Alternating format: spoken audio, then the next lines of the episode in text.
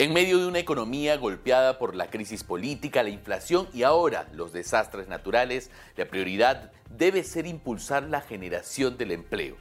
Pero restringir la tercerización laboral, como se dispuso en el gobierno de Pedro Castillo, no es precisamente la ruta. ¿Qué línea ha trazado el gobierno de Dina Boluarte sobre el tema? ¿Se están haciendo mejoras para los trabajadores o mero populismo?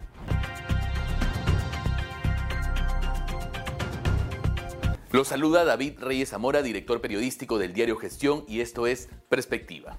Para retomar la confianza en el país, una de las señales más claras que esperaba el sector privado de este gobierno era que se deje sin efecto el decreto supremo que limita la tercerización laboral. ¿Por qué? Recordemos que dicho decreto es parte de la famosa Agenda 19, un conjunto de reformas laborales proteccionistas con el trabajador que fueron presentadas por el Ministerio de Trabajo de Iber Maraví en el 2021. La Agenda 19 incrementó la carga laboral para las empresas, pese a que nunca se debatió sus planteamientos ni con los trabajadores ni con el sector privado, como advirtió en su momento la CONFIEP.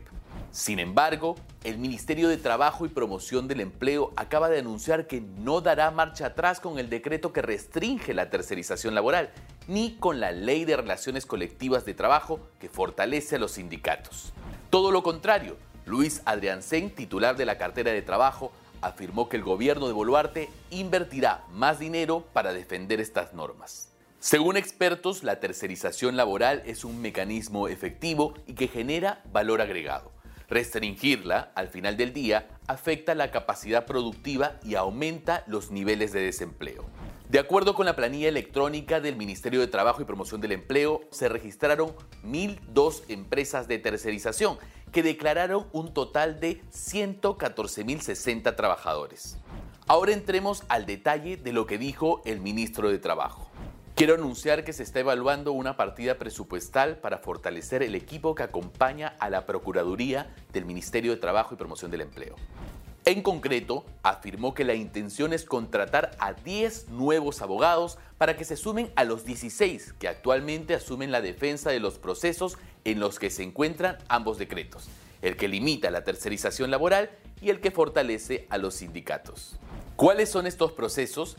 Para hacerle frente a la restricción de la tercerización laboral, las empresas recurrieron al Indecopi solicitando que se declare esta norma como una barrera burocrática ilegal. Actualmente hay 509 procesos en marcha al respecto y una medida cautelar en favor del sector privado. Esta medida cautelar fue otorgada a la empresa COSAPI Minería, pero es de aplicación general. Gracias a ella, la SUNAFIL está prohibida de fiscalizar a las empresas sobre la tercerización de sus labores en lo que al Decreto Supremo 001-2022 compete.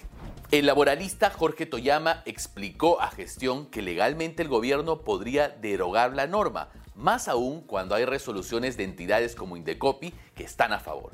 ¿Qué se lo impide?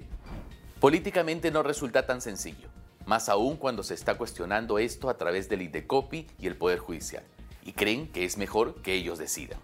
Tras las declaraciones del ministro de Trabajo dando el visto bueno a los dos decretos, la Cámara de Comercio de Lima se pronunció. El Ministerio de Trabajo persiste en ir adelante con normas que son abiertamente ilegales y que van contra derechos y libertades que reconoce la Constitución. Mientras el Ejecutivo intenta hacer esto en materia laboral, en el Legislativo se está buscando modificar las reglas del reparto de las utilidades a los trabajadores, como reveló gestión. Actualmente, un 50% de las utilidades se reparte en función a los días efectivamente laborados y otro 50% en función a los niveles de remuneración. Lo que ahora está en la agenda del Pleno es que un 75% se reparte en función a los días efectivamente elaborados y solo el 25% según la remuneración. Veamos qué dice Jorge Toyama al respecto. No se deben dar más utilidades solo por asistir al trabajo sino que importa el rendimiento y el aporte que realiza el trabajador en la empresa. César Puntreano también es claro. Quienes ganan más tienen más responsabilidades, por ello reciben más utilidades. Pero ahí no termina. El dictamen también propone duplicar el nivel de reparto de utilidades del sector eléctrico de 5% a 10%. Los expertos la han calificado como una medida populista. De hecho, La misma Sociedad Nacional de Minería, Petróleo y Energía subrayó que esta medida en el mediano plazo generaría un alza de tarifas. Así vamos, no solo no es el mejor camino para fomentar el empleo, sino todo lo contrario. Y nos la jugamos en estos tiempos de alta incertidumbre. Eso ha sido todo por hoy. Nos vemos en la siguiente edición de Perspectiva. Hasta la próxima.